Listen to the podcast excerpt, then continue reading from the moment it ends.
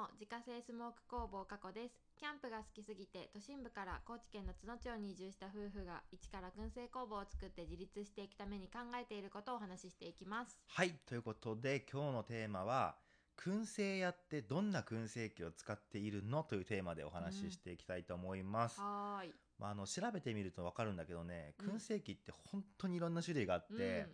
あの何を買ったらいいのか悩むと思うんだよね、うんうんうんうん特に最初の頃って、うん。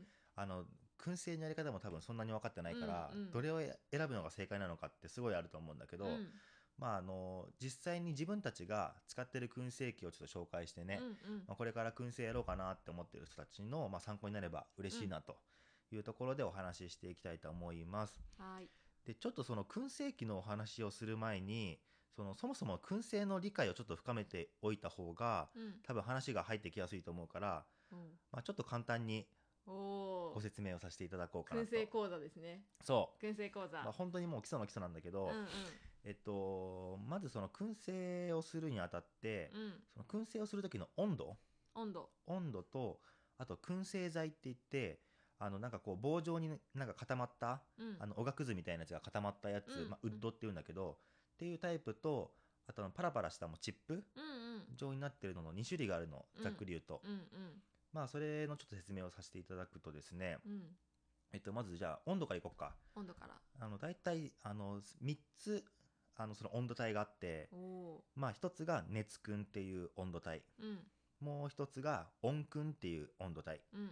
で最後が冷燻っていう温度帯の3つがあって、まずその熱燻っていうのがその80度以上でやることを、まあ熱燻っていうのね、うんうんでこれはもう短時間でさっとやるのに向いていて、うん。もう本当に香り付けあ香りと色づきがすごい早いのが特徴。はいはい。で、まあ、これはもうさ燻製はねあのーなんだろうその調理調理法？うん。調理法としての燻製みたいなところがあるこれは。おおなるほどね。そう。うんで大体まあこれでできるのが、まあ、ナッツとか、うんうん。あと枝豆とか、うんうん。味玉とかっていうのはまあこれでもさっとできるかな、うんうん。まあ味玉とかは本当は温燻とかでやった方が綺麗に色づいたりして美味しいんだけど、うんうんうん。まあ何でもできるっちゃできる。で次に、えっと、温燻っていうやつなんだけど、うんうん。これはだいたい温度帯でいうと50度から80度ぐらいの温度帯で、まあ、長時間だね、まあ、2時間とか、まあ、それ以降、まあ、34時間とかそれぐらいの、まあ、長時間やるのに、まあ、向いてるやつでで香りと色づきはまあゆっくりなんだけど、まあ、そのし水分を抜きながらじっくりとやることで、まあ、保存性が高まるよっていうおーなるほどね。やり方。でこれはだいたいベーコンとかあとスモークチーズとかああっていうのはだいたいまあこんなのであったりするかな。で最後冷燻ってやつなんだけど、うん。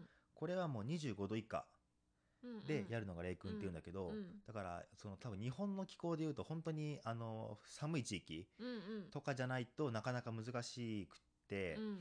本当に夏とかはなんか何もしなくても勝手にねあのもう60度70度とかもう熱燻に近い温度まで上がっちゃうから、うんうん。結構これ難しいんだけど、うんうん。これはもう短時間でさっとやる方法もあれば本当に長時間もう何日とか何週間っていうレベルでうんうん。やる方法もあったりして、へえでこれはその食材に熱を入れたくない場合うん。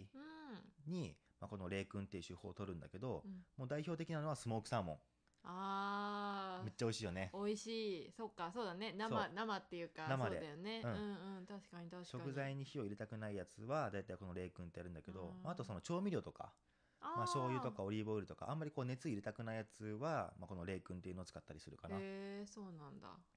で、まあ、その燻製剤なんだけど、うんうん。まあ、チップっていうのが大体そのコンロとかの上に、まあ、器を置いて、うん。まあ、その上、えーその中にチップを入れて、うんでガスコンロでこう燃やしていってで煙を出す手法うんうん。がチップ。うん。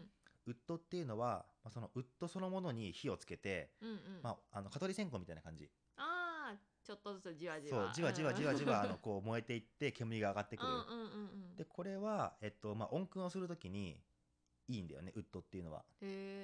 温度が上がりにくいから。ああなるほどね。あのどうしてもチップはコンロでボッて火つけるからさああいっぺんに火が回る？そうそう、ん温度が上がっていくからまあ、大体熱燻をするときはチップうん。温燻をするときはウッドみたいなまあ使い分けがある。っうん。ていうのがまあ簡単な、まあ、燻製のお話なんだけれども、うんうん。まあ、それを踏まえていただいた上で、まあ、メインの燻製機とうん。サブの燻製機っていうのがあるから、うんうん。まあ、それをお話ししていこうかなと思います。はーいでまずメインの燻製機はうん。あのこれ岐阜にある会社なんだけどうん。株式会社スモーキーフレーバーっていうところが作ってうるん。やつを2つ使ってます、二つ。うん。はい。1個がオーブン燻製機って言って、うん。まあ、これお値段3万4000円ぐらいしてちょっと高いんだけど、うんうんこれは本当にね値段は張るんだけどもう冷燻もできる温燻もできる熱燻もできるうんうん。っていうねスーパー優れた燻本製機なの、当だね。うん。うん。優れものだね。冷燻って基本的にねできないのよ普通は。ああそうなんだ。